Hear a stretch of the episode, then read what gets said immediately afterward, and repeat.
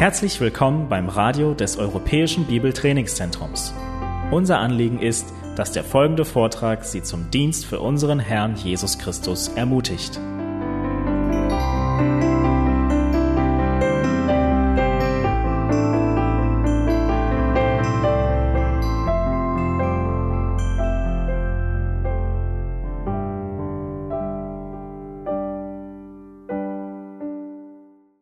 Ich möchte euch herzlich begrüßen zu diesem Seminar.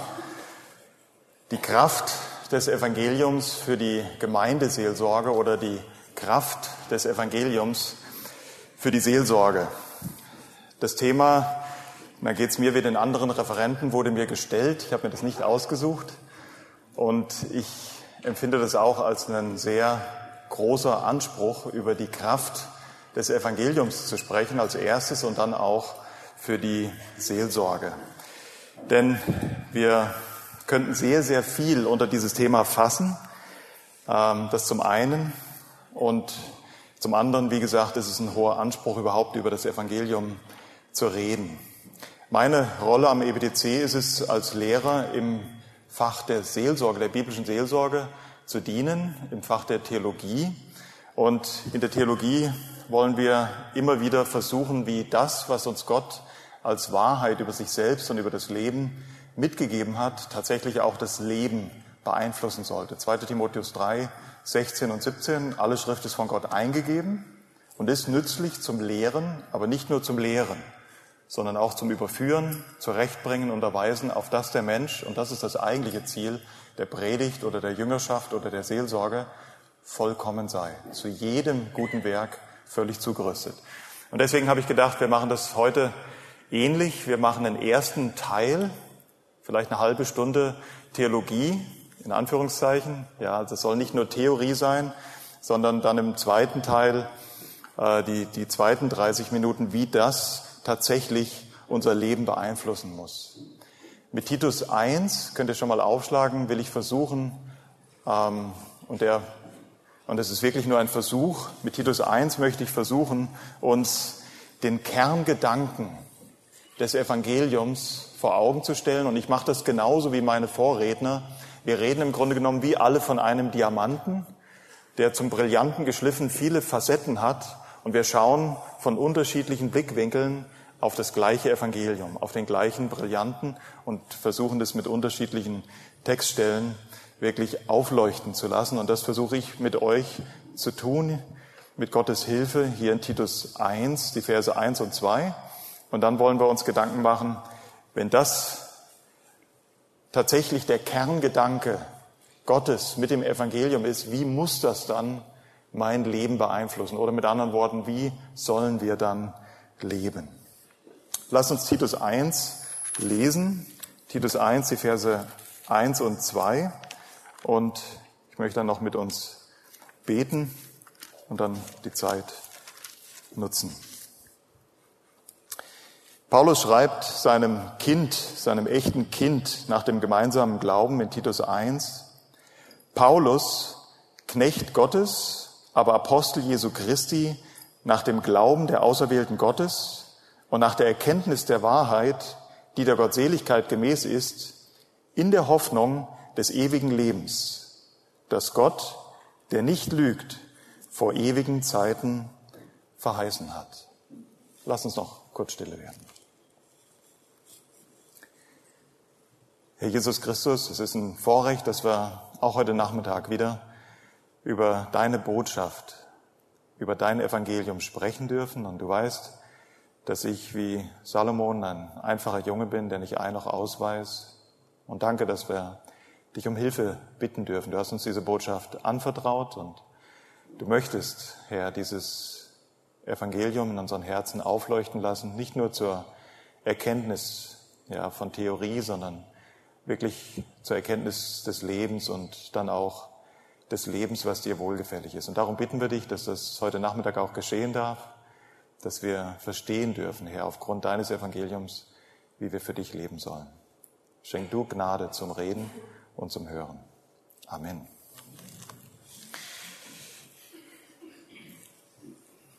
Bei Titus 1, die Verse 1 und 2, handelt es sich um Verse, die wahrscheinlich von den meisten von uns oft überlesen werden. Ja, es sind Einleitungsworte und wir haben so den Eindruck, einleitende Worte, die sind sowieso immer irgendwie gleich. Ja, und dann lesen wir husch husch drüber, weil wir eigentlich dann zu dem Inhalt des Textes kommen wollen. Und ich glaube, dass deswegen auch vielleicht dieser Abschnitt sehr selten angeschaut und ausgelegt wurde. Und gleichzeitig versorgt er uns, diese zwei Verse, die wir gerade gelesen haben, wahrscheinlich wirklich mit dem Kerngedanken, den Gott mit dem Evangelium verfolgt. Wie kann das sein? Paulus kann ja zentnerschwere Theologie in kurze Sätze verpacken. Ja, genau genommen ist der Satz hier im Vers 1 und 2 noch nicht zu Ende. Aber wir wollen uns nur diesen ersten beiden Versen zuwenden und ihr seht selbst schon, wie komprimiert das ist. Ich vermute, wenn ich jetzt euch spontan fragen würde, was steht in Titus 1, 1 und 2? Wir haben es gerade gelesen. Wahrscheinlich wie ich könnte keiner von euch auch nur ansatzweise erklären, was steht da eigentlich oder was sagt Paulus mit diesen Worten. Deswegen lasst uns versuchen, den Text ein bisschen auseinanderzuziehen. Paulus gebraucht einen einleitenden Satz, über sich selbst, Paulus, Knecht Gottes und Apostel oder aber Apostel Jesu Christi. Und Paulus bildet einen Rahmen um diesen Kern dieses, dieser ersten Aussage, nämlich am Ende vom Vers 2. Diese Botschaft, die er beschreibt, hat Gott vor ewigen Zeiten verheißen. Also auf der einen Seite der Botschafter und auf der anderen Seite eine Botschaft, die Gott vor ewigen Zeiten, vor dem Anfang der Zeit verheißen hat. Könnt ihr die zwei Teile schon mal erkennen? Paulus, und das weiß jeder, denke ich, der die Bibel auch nur annähernd gelesen hat, Paulus ist Botschafter von was? Vom Evangelium. Ja, den Juden zuerst, aber auch den Griechen oder den Nichtjuden. Und Paulus wurde von Gott ganz besonders, das wusste er schon am Tag seiner Bekehrung, für die Nichtjuden eingesetzt, um ihnen dieses Evangelium zu verkündigen. Und dieser Paulus sagt hier, ich bin Knecht dieses Evangeliums. Dieses Evangelium hat Gott, der nicht lügt, vor Anfang der Zeiten verheißen. Und in dem Mittelteil macht er nichts anderes, als den Kern dieses Evangeliums zu beschreiben. Er spricht hier als erstes von dem Glauben der Auserwählten Gottes. Ihr Lieben, ich weiß sehr wohl, dass in der Kirchengeschichte und vielleicht auch in euren Gemeinden oder unter uns hin und wieder über die Frage der Erwählung heftig debattiert, vielleicht auch gestritten wird. Und ich will das gar nicht, das Thema hier gar nicht anstimmen. Ich will einfach nur sagen, was Paulus hier sagt. Paulus ist der Knecht Gottes dieses Evangeliums und dieses Evangelium geschieht nach dem Glauben der Auserwählten Gottes. Offensichtlich gab es eine Auserwählung, egal, ist mir jetzt heute Nachmittag, egal wie du sie verstehst. Und diese Auserwählung fand wann statt? In der ewigen Vergangenheit. Also eine Facette des Evangeliums macht Paulus auf jeden Fall klar. Es ist das Evangelium der Vergangenheit. Da gab es eine Auserwählung. Wenn ihr euch für interessiert, und dann fange ich vielleicht die Debatte damit doch wieder neu an, wenn ihr euch dafür interessiert, welche Überzeugung ich oder auch wir als Älteste in unserer Gemeinde haben. Wir glauben an beides. 100 Prozent Vorerwählung zum Heil, ohne dass Gott irgendetwas in mir erkannt hat und 100 Prozent Verantwortung von Patrick und vom Lukas und vom Mike, Buße zu tun, zu glauben und umzukehren. Die Souveränität Gottes hebt die Verantwortung und auch die Möglichkeit zu glauben des Menschen nicht auf. Aber das war nicht das Thema von Paulus, was er hier diskutiert, und deswegen wollen wir es auch nicht diskutieren. Er spricht nur von dem Evangelium. Ich hoffe, das könnt ihr erkennen, von dieser Facette des Evangeliums der Vergangenheit, der ewigen Vergangenheit. Als nächstes spricht er von der Erkenntnis der Wahrheit, die der Gottseligkeit gemäß ist. Kompakter kann man es nicht ausdrücken. Erkenntnis der Wahrheit, die der Gottseligkeit gemäß ist. Wenn ich dieses Evangelium erkenne, wenn ich die Wahrheit erkenne, dann nennt die Bibel das Wiedergeburt. Dann komme ich erst zum Leben. Das ist die Erkenntnis der Wahrheit. Aber, und das wissen wir von 2 Timotheus 3, 16, 17, was ich eben gerade zitiert habe, oder auch von 2. Petrus 1, 3. Gott hat uns dieses Evangelium nicht nur geschenkt, damit wir gerettet werden, sondern damit wir durch die Erkenntnis der Wahrheit zur Gottseligkeit gelangen.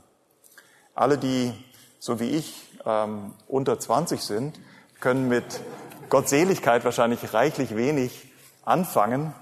Ähm, deswegen übersetze ich das meistens für die, die jüngeren Leute. In Gott selig sein steckt da drin.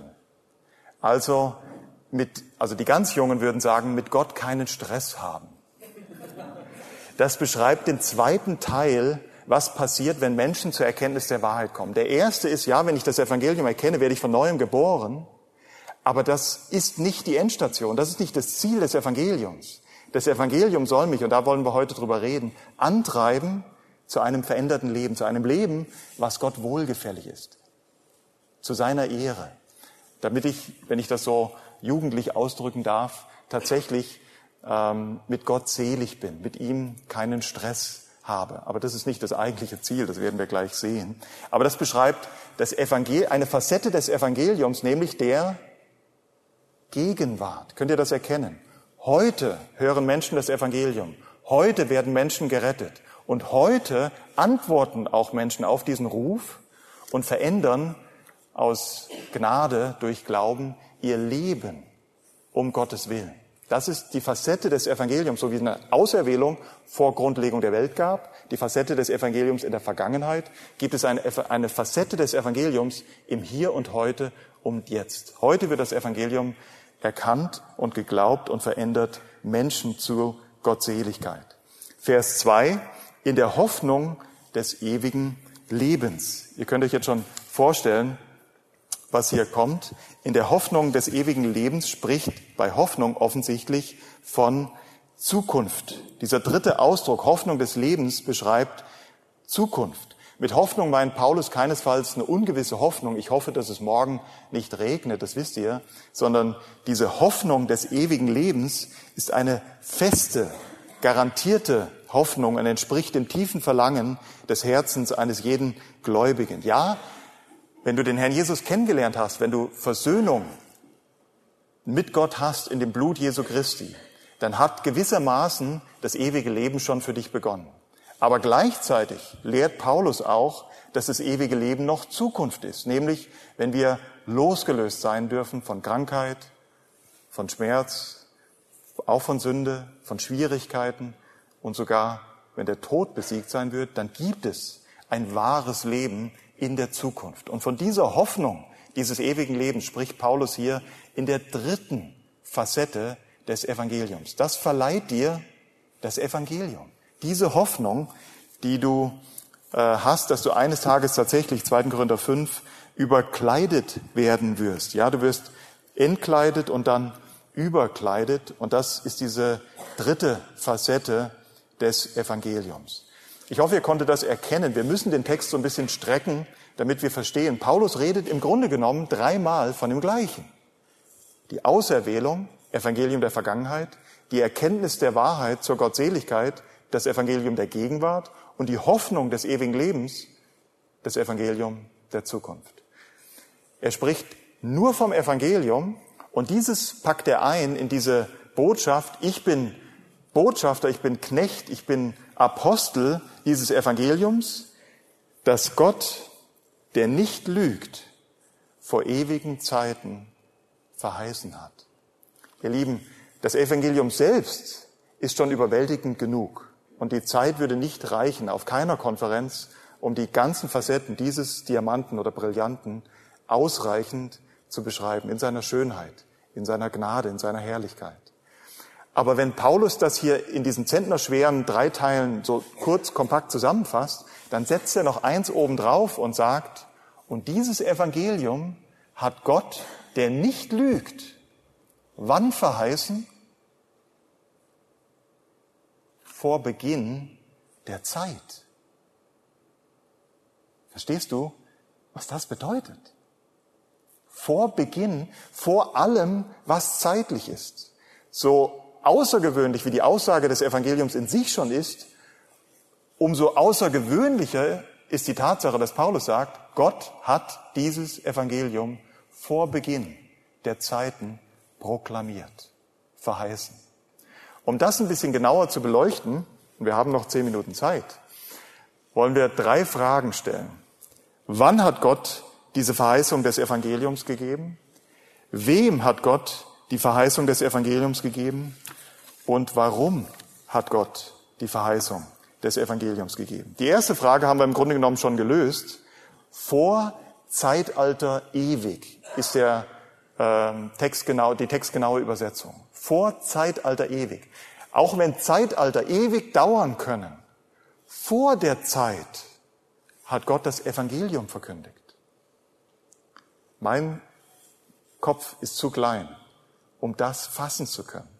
Bevor überhaupt Zeit beginnt, verkündigt Gott, dass Jesus Christus ins Fleisch kommen wird, stellvertretend für deine und meine Schuld, ans Kreuz von Golgatha gehen, gehen wird, um völlige Sühnung für dich und mich zu erreichen.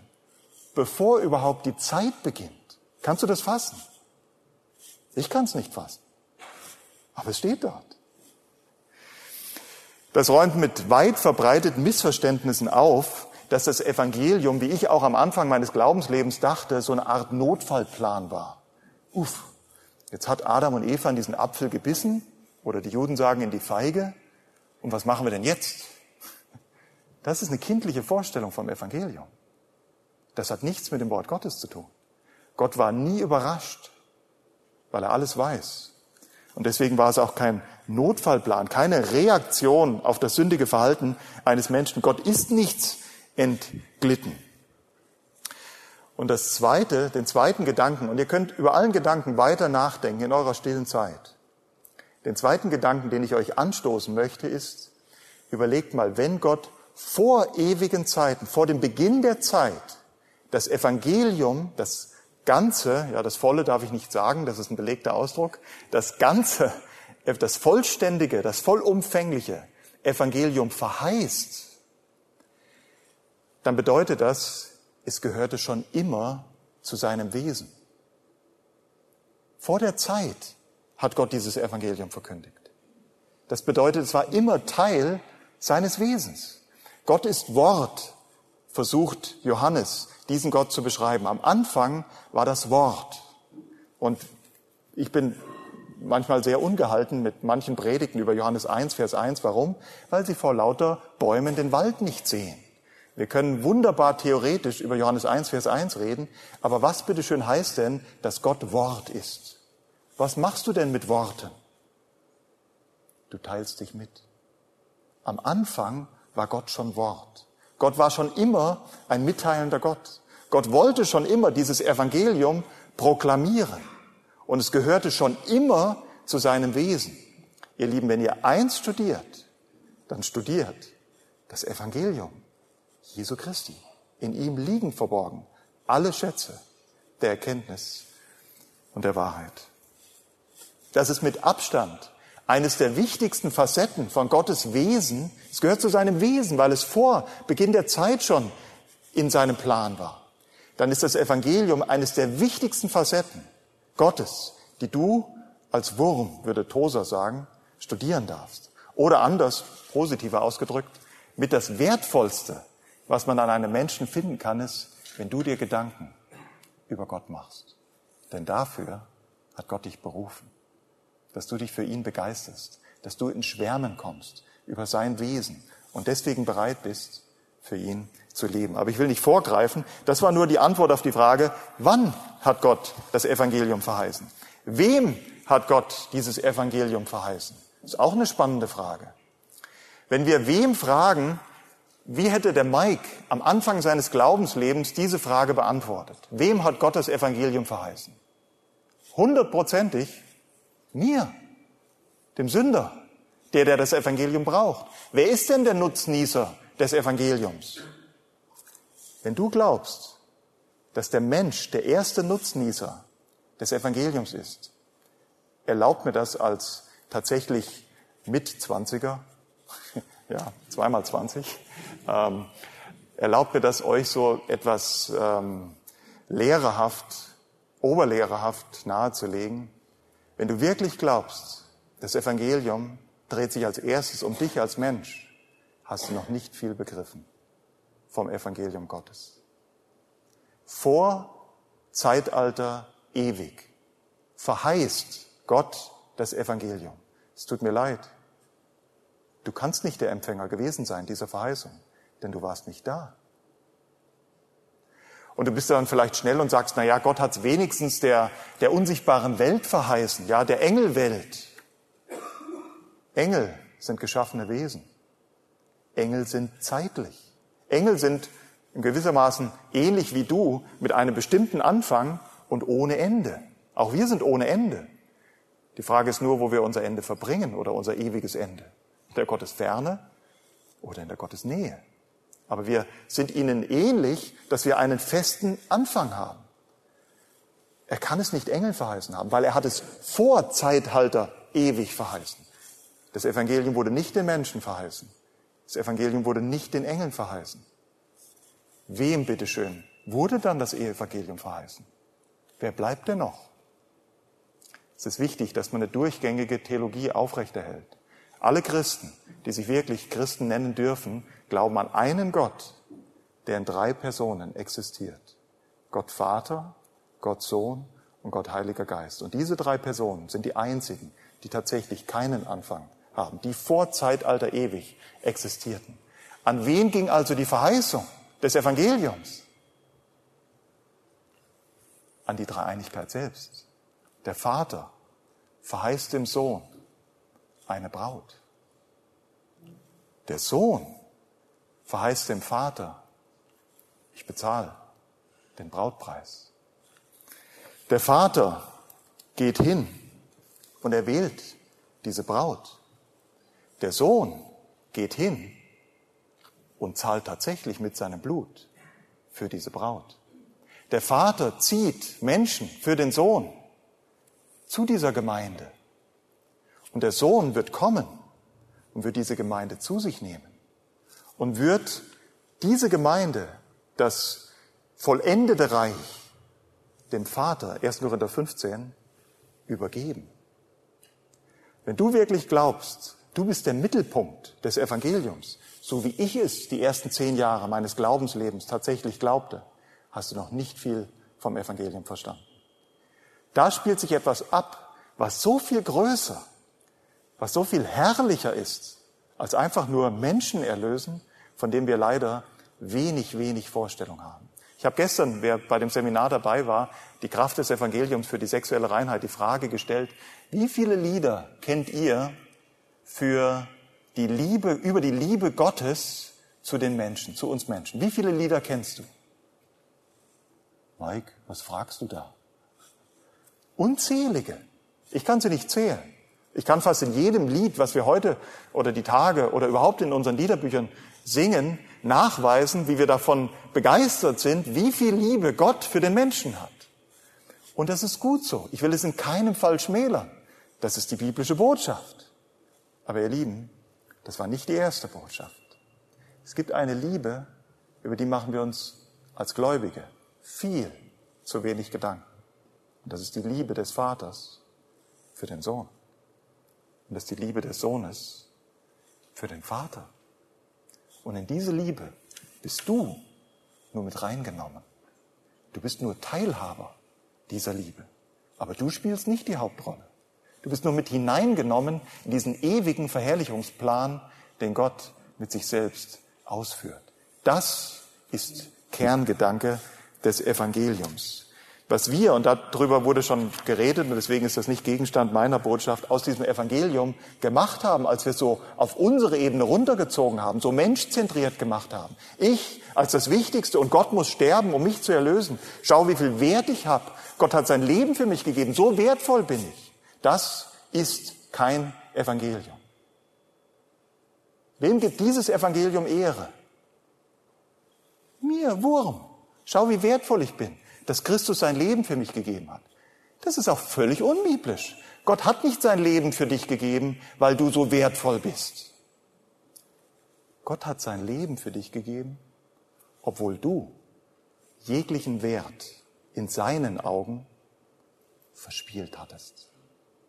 Christus hat sein Leben für uns gegeben, als wir noch seine Feinde waren. Das ist biblisches Evangelium. Und wem gibt dieses Evangelium Ehre? Christus und nicht uns Menschen. Das Evangelium, die Verheißung des Evangeliums Er ging innerhalb der Dreieinigkeit vom Vater an den Sohn. Und dann bleibt die dritte und letzte Frage, warum? Warum verheißt der Vater dem Sohn und der Sohn dem Vater dieses Evangelium? Es geht, und das habe ich betont, es geht nicht in diesem Universum um Erlösung von Menschen.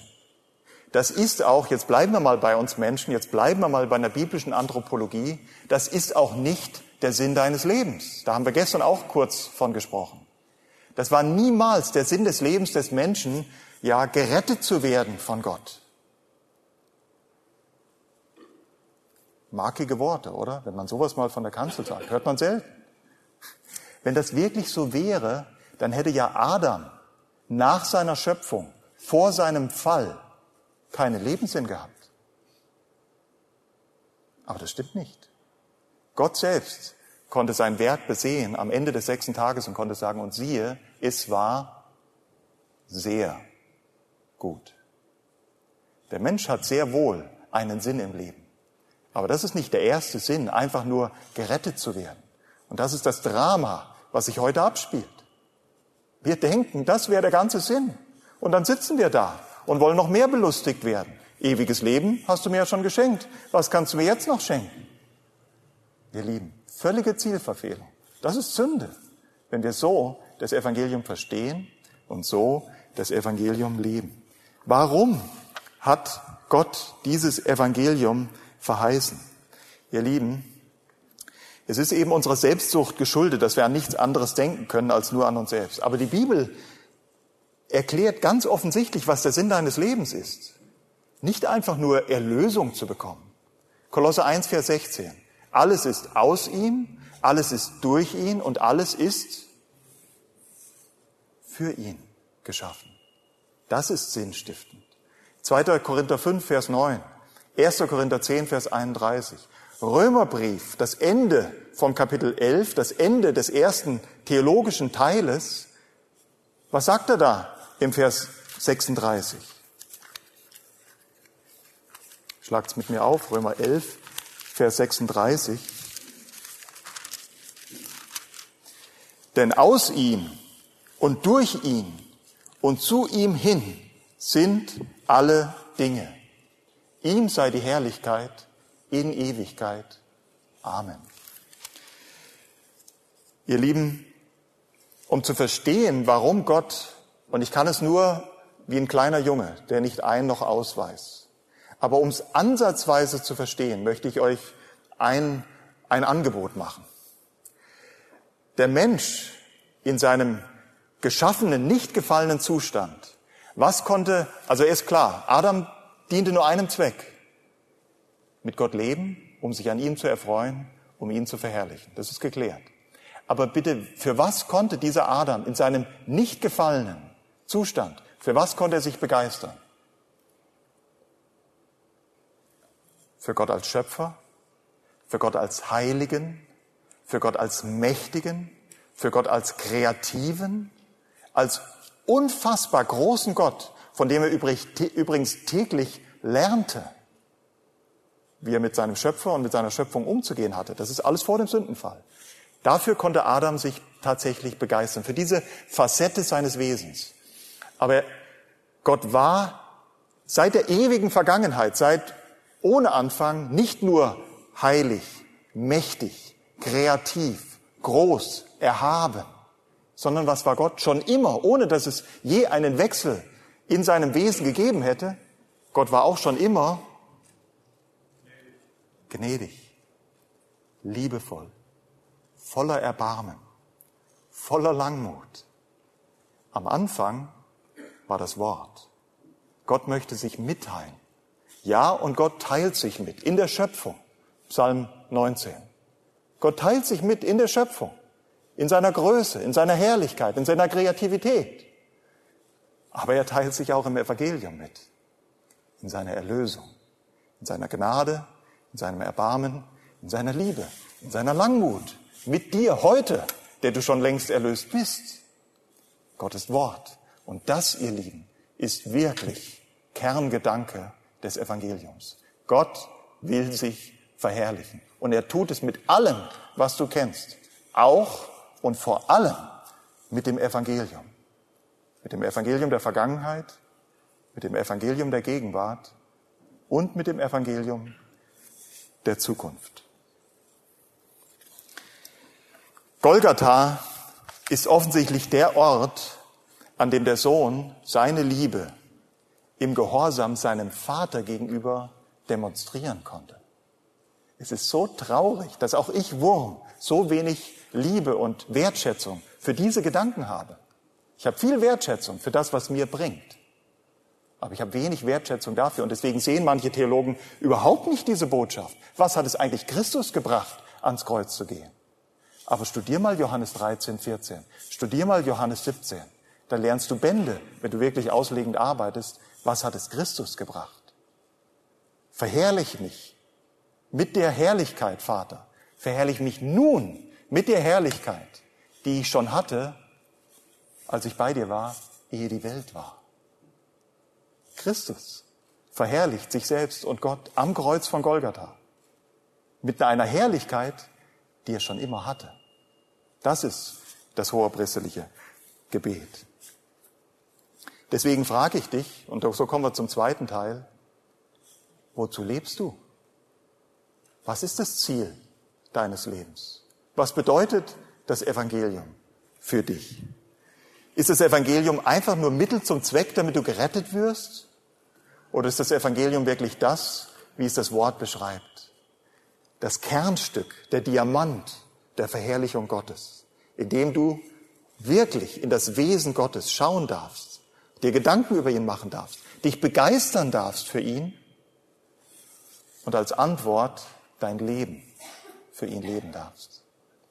Wisst ihr, manche denken, ach, was sind wir so schlecht dran im Vergleich zu Adam in seinem nicht in seiner nicht gefallenen Natur. Das ist Käse. Das ist Quatsch. Adam, was war sein Ziel? Nicht das Paradies einfach nur zu genießen. Deswegen kommen diese selbstsüchtigen Gedanken. Nein, Adams Ziel war, alles ist aus ihm, alles ist durch ihn, alles ist für ihn. Adams Ziel war, zu seiner Verherrlichung zu leben. Wenn ihr XY, haben wir heute schon mal gehört? Nee, XY, wie rum? Irgendwie, ja. XY, so rum. Ähm, wenn ihr das auf einem Chart abbilden könntet, wie gut kann der Mensch zur Verherrlichung Gottes leben, dann war Adam vielleicht hier, in seinem nicht gefallenen Zustand. In seinem gefallenen Zustand war er bei Null. Aber wo bist du denn jetzt in deinem erlösten Zustand? Bist du wieder auf das Niveau von Adam gebracht? Nein. Gott hat dich in seiner Gnade weit in deinem Zweck zur Verherrlichung Gottes zu leben, weit über dieses Niveau des unerlösten Adam und nicht in Sünde gefallenen Adams gehoben. Kannst du das sehen? Weil du kannst Gott nicht nur fassen in seiner Größe, in seiner Macht, in seiner Heiligkeit. Du darfst Gott auch fassen, du darfst es schmecken an deinem eigenen Leib, durch das Blut Jesu Christi, in seinem Erbarmen, in seiner tätigen, selbstlosen, gehorsamen Liebe, in seiner Langmut mit dir, bis und mir bis zum heutigen Tag. Wenn du das auf einem Chart, dein, dein Lebenssinn zur Verherrlichung Gottes leben zu dürfen, auf einem Chart abtragen willst, dann bist du nicht hier, wo Adam und schon längst nicht mehr hier, wo Adam nach dem, vor dem Fall und nach dem Fall war, sondern du bist weit darüber hinaus erhoben. Das ist ein Vorrecht, ihr Lieben, als Antwort auf das Wesen Gottes, was sich im Evangelium ausdrückt, unser Leben ihm zu geben, was ihm vom Anfang an gehört. Dein biologisches Leben verdankst du schon ihm. Was für ein Vorrecht, dass du dein ganzes Leben als Antwort, wo du jetzt auch geistliches, neues Leben geschenkt bekommen hast, ihm weihen darfst. Ist das ein schönes Evangelium? Ist das sinnstiftend für das Leben? Ist das lebenswert, heute für ihn zu leben?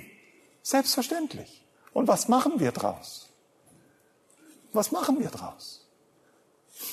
In unserer Selbstsucht, und wir müssen das verstehen, das Evangelium, die Kraft des Evangeliums. Sonst haben wir keine Kraft in der Seelsorge. Seelsorge, ihr Lieben, das ist jetzt der zweite Teil, Seelsorge möchte nicht die Probleme der Menschen lösen. Zumindest nicht biblische Seelsorge. Alle Therapieansätze wollen das. Die sind humanistisch. Die sind anthropozentisch. Die drehen sich nur um den Menschen. Die wollen die Probleme des Menschen irgendwie lösen. Ich kann dir jetzt schon sagen, du wirst die meisten Probleme des Menschen gar nicht lösen können. Du wirst ihm den Krebs nicht nehmen. Du wirst ihm das gestorbene Kind nicht wiederbringen können. Du wirst ihm auch nicht den Mann, der denkt, er müsste jetzt mal mit einer anderen durchbrennen, wiederbringen können. Du kannst die Probleme nicht lösen. Aber weißt du, was du kannst? Du kannst Werkzeug Gottes sein, um gefallenen und erlösten Menschen zu helfen, trotz ihrer furchtbaren Lebensumstände oder auch trotz ihrer wunderbaren Lebensumstände ein Leben zu leben, was sich an Gott freut und zu seiner Verherrlichung gelebt wird. Das, ihr Lieben, ist biblische Seelsorge. Und das braucht Kraft. Nichts weniger als die Kraft des Evangeliums. Die Kraft der Botschaft des Wesens Gottes. Weil das ist deine Bestimmung. Du sollst Gott erkennen, sollst ihn lieben lernen und sollst mit ihm zu seiner Verherrlichung leben. Das ist der Sinn deines Lebens. Und dafür sind Seelsorger da. Seelsorger sind nicht dazu da, sich wieder wie die anderen Therapeuten humanistisch um den Menschen zu drehen. Wir haben manchmal als Christen aus dem Wort Gottes moralisch-therapeutischen, das Wort ist gestern schon mal gefallen, Deismus gemacht. Wir nehmen die Moralvorstellungen des Wortes Gottes, füttern den Menschen damit, hoffen, dass sein Leben irgendwie besser wird, aber schneiden Gott völlig ab. Wir drehen uns um ihn, wir machen ihn zum Handlanger. Wir machen uns zum Handlanger, und ich sage das mit Bedacht, seiner selbst Sucht. Warum bin ich so hart? Haben wir den Sündenfall, wer den Theologieunterricht am EBTC kennt, in der biblischen Seelsorge, der kennt diese Frage. Haben wir den Sündenfall wirklich verstanden?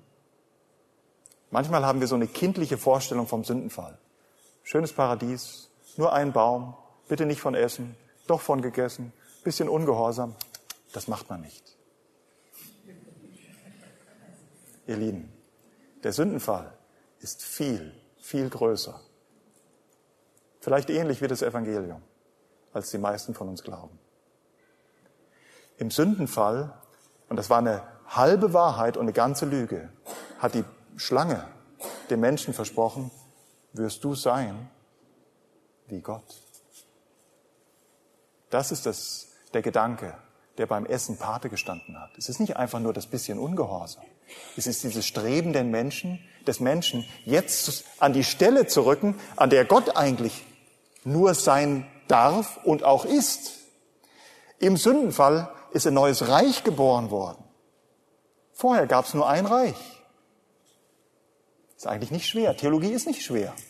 Das Reich Gottes. Was haben wir schon aus dieser Theologie gemacht?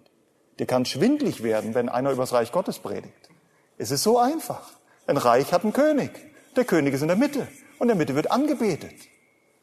Und vorher gab es nur Untertanen und nur einen König und ein Reich. Hast du den Sündenfall wirklich verstanden? Weißt du, was im Sündenfall passiert ist? Da ist ein neues Reich geboren worden. Das Reich vom Hugo. Das Reich vom Mike. Und auf einmal möchte ich in der Mitte des Universums sein. Und ich kann es, ich kann das Evangelium, bitte erlaubt mir diese harten Worte.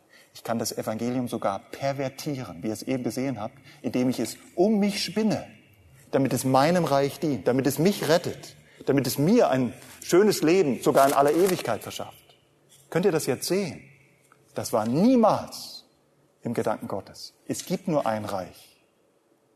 Und unser Auftrag, unser Lebenssinn besteht darin, sich an diesem König zu freuen und für ihn zu leben. Und du hast mehr Grund denn je, seit dem das Blut Jesu Christi auf Golgatha für dich geflossen ist, um dieses Leben zu leben. Im Sündenfall, ihr Lieben, sind neue Reiche entstanden, ganz viele Reiche. Das ist das wahre Problem. Wir kommen nicht auf Sexualität und Ehe, wie wir gestern ein bisschen von gesprochen haben, aber das ist das wahre Problem in unseren Ehen. Wenn du als Seelsorger nur dazu kommst, wo sich zwei nicht richtig miteinander vertragen. Und dann händigst du ihnen Gary Chapman aus, die fünf Sprachen der Liebe. Ja, super. Was bringt's denn, wenn zwei selbstsüchtige Sünder mehr Zeit miteinander verbringen?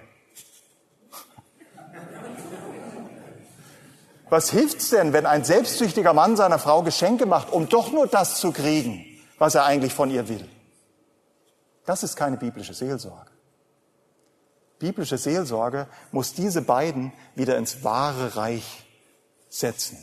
Ihnen wieder einen Blick dafür geben, was eigentlich der Sinn ihres Lebens ist. Die beiden müssen sich neu, wahrscheinlich neu, wenn sie Kinder Gottes sind, neu für ihren Schöpfer und Erlöser begeistern. Und wisst ihr, was da passiert? Da muss, ein, da muss ein, eine Anbetung zu einem König hin passieren. Und dann bewegen die sich, wenn die beide den gleichen König anbeten. Wisst ihr, was dann passiert? Bewegen sich aufeinander zu. Brauchst du Gary Chapman gar nicht mehr so sehr. Gary Chapman ist nichts Böses. Ist alles richtig, was in dem Buch steht. Aber es ist trotzdem mit Verlaub nicht wirklich ein christliches Buch. Warum? Weil das Evangelium fehlt. Wenn es wirklich nur um ein bisschen mehr Zärtlichkeit, ein bisschen mehr Zeit, ein bisschen mehr Geschenke gehen würde, darf ich dich fragen, für was ist dann Christus für dich gestorben? Wenn wir so humanistisch sind, das ist christlicher Humanismus. Wenn wir einfach nur uns selbst verbessern können mit den Moralvorstellungen des Wortes Gottes. Ja, wunderbar. Aber für was brauchen wir dann Christus? Das wahre Reich ist ein schönes Reich. Das Reich, was im Sündenfall entstanden ist, ist eine Katastrophe. Versteht ihr, wie, wie furchtbar das ist, für einen Wurm zu leben? Was ist er denn wert? Wie mickrig, wie, wie ekelhaft, wie bemitleidenswert, für dieses eine Reich zu leben. Deine Verheißung, dein Auftrag, dein Sinn im Leben ist es, dich wirklich für den wahren König zu begeistern. Und ihr Lieben, nicht nur seit der Schöpfung, sondern besonders seit dem Evangelium von Golgatha hat er dir allen Grund gegeben, dich für ihn zu begeistern. Und wirklich einen, und das tut Not, einen Anbetungswechsel zu vollziehen. Deswegen ist Christus so radikal und sagt, wer mir nachkommen will, der verleugne sich selbst. Der nehme den Galgen auf sich, den elektrischen Stuhl auf sich. Wir haben das so verklärt, das Kreuz. Das hängt so schön in unseren Gemeinden oder baumelt um unseren Hals. Aber ihr Lieben, das Kreuz zur damaligen Zeit war grausam. Das war ein Tötungsinstrument. Du kannst nicht wirklich in der Nachfolge leben. Du kannst die Kraft des Evangeliums nicht spüren, in Anführungszeichen, oder ausleben, wenn du immer noch versuchst, für dein eigenes Reich zu leben. Wenn du nicht wirklich kapitulierst und um seinetwillen lebst, ihn groß machen möchtest, ihn verherrlichen möchtest, gerade durch das Evangelium. Und da möchte ich jetzt zu kommen. Jetzt müsste uns der Herr eigentlich, der ja der Herr der Zeit ist, noch diese halbe Stunde schenken. Denn ähm, ich möchte einfach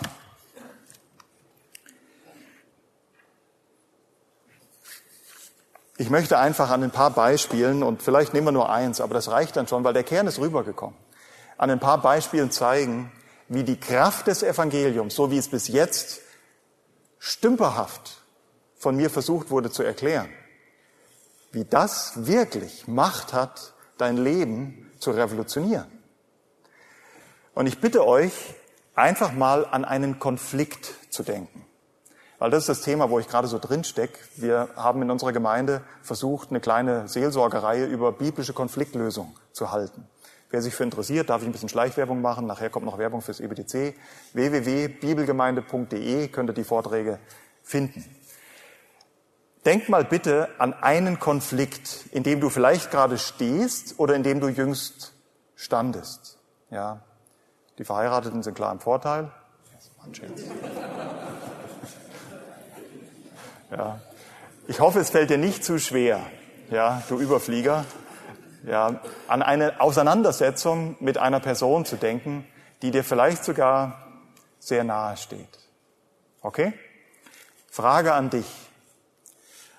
Als du in diesen Konflikt geraten bist, ich meine, du hattest ja nichts mit zu tun, das ist ja hundertprozentig die Schuld des anderen, ist ja ganz klar, hat ja der Herr Jesus gesagt. Du hast den Balken, er hat den Splitter, also ist ja ganz allein des anderen Schuld. Ja, das war, ja, Ironie. Als du in diesen Konflikt, was die Vergangenheitsform von geraten? Benedikt, hilf uns. Als du in diesen Konflikt gerietst, keine Ahnung, ja, was war dein erster Gedanke? Ja, vielleicht irgendwie aus dem Konflikt rauskommen, sprich ihn verleugnen oder so richtig Gas geben, ja mal die Tassen im Buch, im wahrsten Sinne des Wortes fliegen lassen, ja, um zu gewinnen. Also egal, wie du mit dem Konflikt umgegangen bist, ob du ihn verleugnet hast und dich geduckt hast, ach, ist eigentlich gar nicht so schlimm und da ist nichts, oder ob du mehr der Typ bist, der so zum Frontalangriff übergeht, übrigens beides falsche Reaktionen äh, von der Schrift her gesehen. Eins ist euch allen gemein. Ihr wolltet als Sieger aus diesem Konflikt hervorgehen. Das ist normal. Ich mache euch keinen Vorwurf, ist bei mir auch so. Deswegen lasse ich mich ja so gerne zurechtweisen. Ja, der Patrick kommt auf mich zu und sagt, also hier, ich bin total enttäuscht von deinem Seminar. Und ich fange sofort an, Munition zu sammeln. Aber ich habe doch das und das und das und das gesagt. Kennt ihr das? Ich will sofort als Sieger hervorgehen. An wen denkst du? Und das, das steckt halt selbst nach der Wiedergeburt. Das steckt so in uns drin. Nur an mich. Nur an diesen Wurm, zu dessen Verherrlichung ich leben möchte. Deswegen verteidige ich mich so schnell. Aber jetzt siehst doch mal bitte, ich möchte, dir, ich möchte es positiv machen. Ich möchte dir einen Vorhang aufziehen. Sieh's doch mal aus der Sicht des, darf ich das sagen, wahren oder biblischen Evangeliums. Helga, was ist dein Auftrag? Zur Verherrlichung Gottes zu leben. Und du stell dir mal vor, nur mal hypothetisch, weil das ist für mich auch echt eine Anstrengung. Du gerätst in den Konflikt und die erste Frage, die du dir stellst, ist nicht, wie kann ich jetzt gewinnen, sondern wie kann ich diese Situation nutzen, um meinem Christus Ehre zu machen. Boah, was ein Gedanke, oder? Aber dann wird's richtig schön. Wisst ihr warum? 1. Petrus 4, Vers 8 zum Beispiel. Die Liebe bedeckt eine Menge von Ausrutschern. Das steht nicht da. Die Liebe hat die Kapazität, hat die Kraft, eine Menge von Sünden zu bedecken. Das ist die erste Lektion in biblischer Konfliktlösung. Denk an die Verherrlichung Christi. Und du stell dir mal vor, du stehst vor deiner Dagmar und du sagst in deinem Herzen, es war nicht ganz fair, was die Dagmar jetzt gesagt hat, aber wenn ich das in Liebe zudecke, dann werde ich Christus ähnlich und stelle auf die Art und Weise Christus in dieser sterbenden Welt dar und bin ein Wohlgeruch auf meinen Heiland. Das sind schöne Gedanken. Und das macht Christus Ehre. Und dann lebst du sogar, Adam, Adam, du, dann lebst du sogar wirklich, das ist die Kraft des Evangeliums, heute, Freitag, Freitagnachmittags, ja, das ist die Kraft des Evangeliums, Freitagnachmittags zwischen ähm, einem lieben Bruder und seiner Frau. Wenn er an Christus denkt und wenn er an seine wahre Rolle denkt, zur Verherrlichung Gottes zu leben. Seht ihr, wie das ganz anders ausgehen kann? Die kommen sich beide zuvor. Das ist gar nicht zum Aushalten mehr in der Ehe. Ja, so schnell wollen die sich vergeben. Ihr Lieben, der größte Konflikt, der je bestand, bestand nicht zwischen zwei Menschen, nicht zwischen Eheleuten. Der größte Konflikt, der je bestand, bestand zwischen dir und Christus. Und Christus ist auf dich zugegangen, als du sein Feind warst. Er hat sein Blut hingegeben, als du noch gar nicht geboren warst, geschweige denn nach ihm gefragt und gesucht hast. Und du hast, so musst du Konflikte verstehen. Du hast jetzt das Vorrecht, diesem Heiland zu seiner Würde, zum Beispiel Sünde, zuzudecken. Vielleicht für den einen oder anderen, so wie mich, Ihr Lieben, ich sitze mit euch auf der Bank, ist euch das klar? Wenn ich sowas predige, dann muss ich mir das selbst predigen. Und glaubt nicht, ja, wenn ich in einen Konflikt gerate, dass ich ja schon so geübt bin. Aber fang doch mal, manche, also ich glaube jedenfalls auch, manche von uns haben noch nicht mal ansatzweise angefangen, so zu denken. Und das ist traurig. An der Liebe untereinander soll die Welt erkennen, dass bei uns was grundlegend anders ist. Grundlegend anders. Und wenn sich unsere Ehen oder unsere Gemeinden nicht vom Feuerwehrverein unterscheiden, dann ist was grundlegend faul. Wenn wir nur so ein Sozialisationsort sind, ja, die reden über Brandangriffe, ja, Schlauch B oder Schlauch C oder D oder was es da gibt, ja, was nehmen wir denn? Und so philosophieren wir über Theologie. Aber dann gehen wir nach Hause und wir brauchen, wir, wir besingen die Gnade in höchsten Tönen und dann gehen wir nach Hause, das Essen schmeckt nicht hundertprozentig, wie du es hättest machen sollen. Und ich werde, mm, ja, wie viel Gnade habe ich da noch? Hallo, Sei dankbar für ein versalzenes Essen. Du bekommst eine Gelegenheit, die Liebe Christi zu zeigen. Das ist die Kraft des Evangeliums. Ja, wir können so groß, groß denken, aber in den kleinen Momenten des Lebens fällt es uns dann auf einmal so schwer. So kannst du die Kraft des Evangeliums wirklich ins Leben bringen. Wenn Gott mit dem Evangelium ein großes Ziel verfolgt, seine Verherrlichung, welches Ziel solltest du dann mit dem Evangelium verfolgen? Seine Verherrlichung. Das soll der Gedanke sein. Ja, im, im Evangelium wird der Lebens, wenn im Evangelium der Lebenswandel Jesu, Jesu Demut, Jesu Barmherzigkeit, Jesu, Vergebungsbereitschaft auch und natürlich muss ich nicht alle Sünden in Liebe zudecken. Natürlich muss man auch manchmal, ihr kennt die Schrift, Sünde in Liebe aufdecken. Muss man auch. Macht Christus auch. Aber wenn ich wirklich mit meinem, wenn ich mit meinem Lebenswandel seinen Lebenswandel sichtbar werden lasse, dann gebe ich der Welt einen Grund, sich zu wundern. Und ich gebe ihr einen handfesten Beweis dafür, dass Christus wirklich lebt, in dir lebt. Weil du kannst es nicht. Ich kann das auch nicht, dieses Leben, von dem ich gerade rede. Das ist übrigens, dafür haben wir ja gar keine Zeit, aber das wäre auch, wie du die Kraft des Evangeliums in das Leben deiner Kinder bringst. Wenn der Kleine zu dir gerannt kommt und sagt, ja, die hat mich in den Arm gebissen, also die Schwester, ja, und kein Wort darüber verliert, wie viel Haare noch unter seinen Fingernägeln kleben, die er ihr vorher ausgerissen hat. Wie reagierst du dann? Sagst du dann, geh hin und sag, ich komme gleich vorbei, wenn sie sich nicht beherrscht? Machst du das so?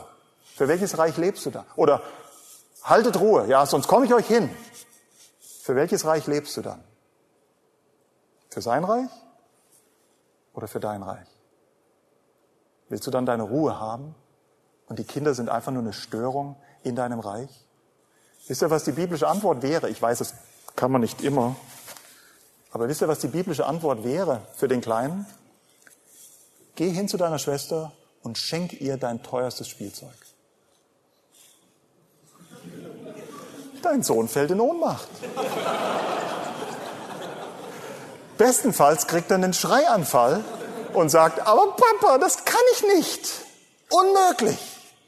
Und dann kannst du zu ihm sagen, hast recht. Du hast recht. Und ich kann es auch nicht. Und deswegen brauchst du Christus. Du brauchst neues Leben. Du brauchst dieses Evangelium. Du brauchst diese Kraft des Evangeliums. Du musst sehen, wie dir vergeben wurde. Und dann bekommst du Kraft, einem anderen zu vergeben. Und so überwindet ihr wirklich die Welt. Das ist wahrlich außerirdisch. Das war übrigens nur der Anfang von biblischer Konfliktlösung mal ganz anders zu denken, an sein Reich zu denken, an seine Verherrlichung zu denken. Wir könnten noch viele Beispiele bringen. Es tut mir leid, ich habe mir viel zu viel Material vorgenommen, aber ähm, wie gesagt, ihr könnt es euch ja selber im Internet runterladen, das Material und nachlesen. Ähm, ich will pünktlich schließen. Ich gebe euch noch ein paar Beispiele. Zum Beispiel, der zweite Schritt in biblischer Konfliktlösung ist, greif zuerst nach dem Balken in deinem Auge.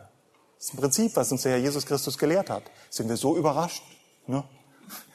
ja, dass der Balken bei mir ist. Und übrigens immer. Der Herr Jesus kannte ja nicht die zwei persönlich. Der hat überhaupt nicht von zwei Personen geredet. Das war die sogenannte Bergpredigt. Der redet abstrakt von allen zwei Konfliktparteien. Und immer hat der eine den Balken. Also du hast den Balken und du hast ihn auch. Weil dieses Leben für das Reich unserer selbst so furchtbar an uns klebt, dass wir so blind sind für unsere eigene Sünde. Der zweite Schritt in biblischer Konfliktlösung, und ich zitiere übrigens hier durchgängig Ken Sandy, das ist keine äh, Gnosis, die ich euch hier verkündige, und der zitiert den, Christ, den Christus. ja, der zweite Schritt ist, greif zuerst nach dem Balk in deinem eigenen Auge. Und ich sage dir, die Kraft des Evangeliums verleiht, ihr auch, verleiht dir auch dafür die Kraft, zuerst an deine Schuld zu denken. Was hast du denn gemacht in der Bekehrung?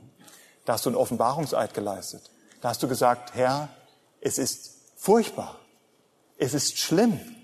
Ich bin bitte, bitte auf dich angewiesen. Ich bin völlig verloren.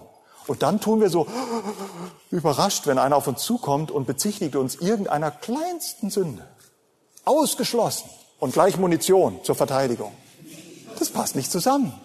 Wir als Christen sollten die Ersten sein, die wenigstens erstmal stillhalten und zuhören und mit einem gesunden Misstrauen uns gegenüber auftreten und dem anderen erstmal Recht geben. Das Evangelium gibt dir die Kraft dazu.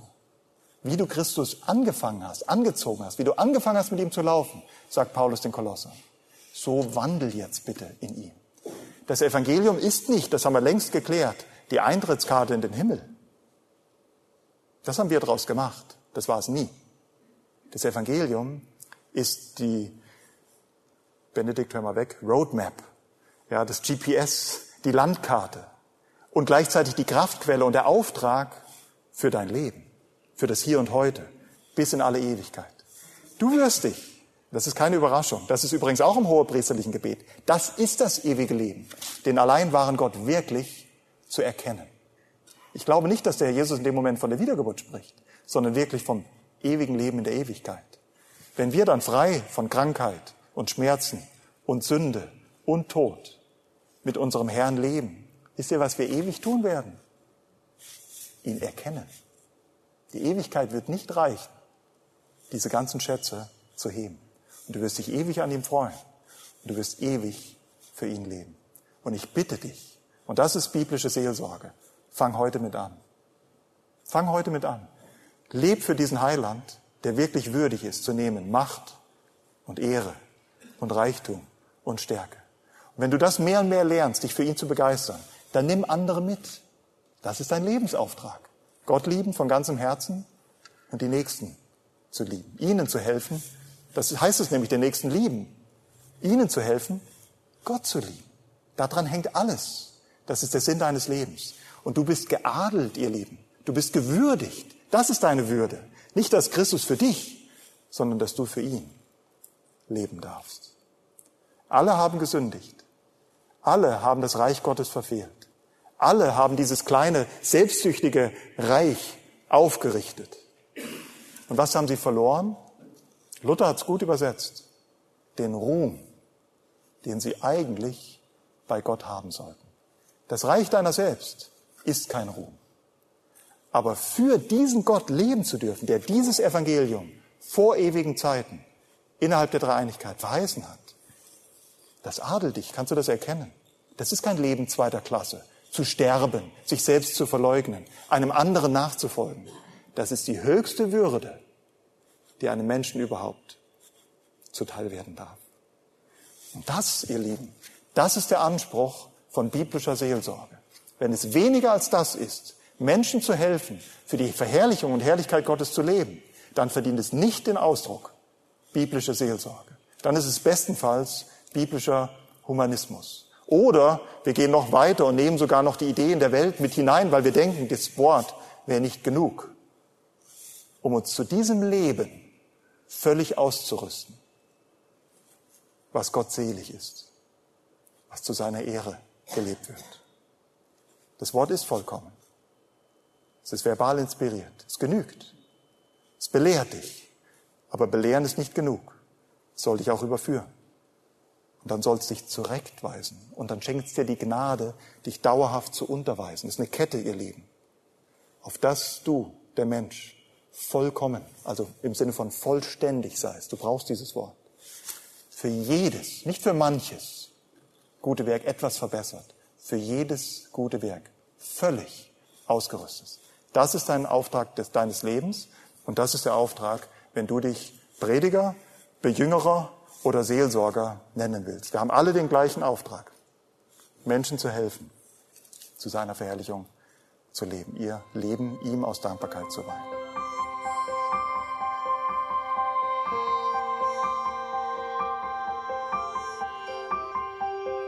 Auf Wiederhören und bis zum nächsten Mal beim EBTC Radio.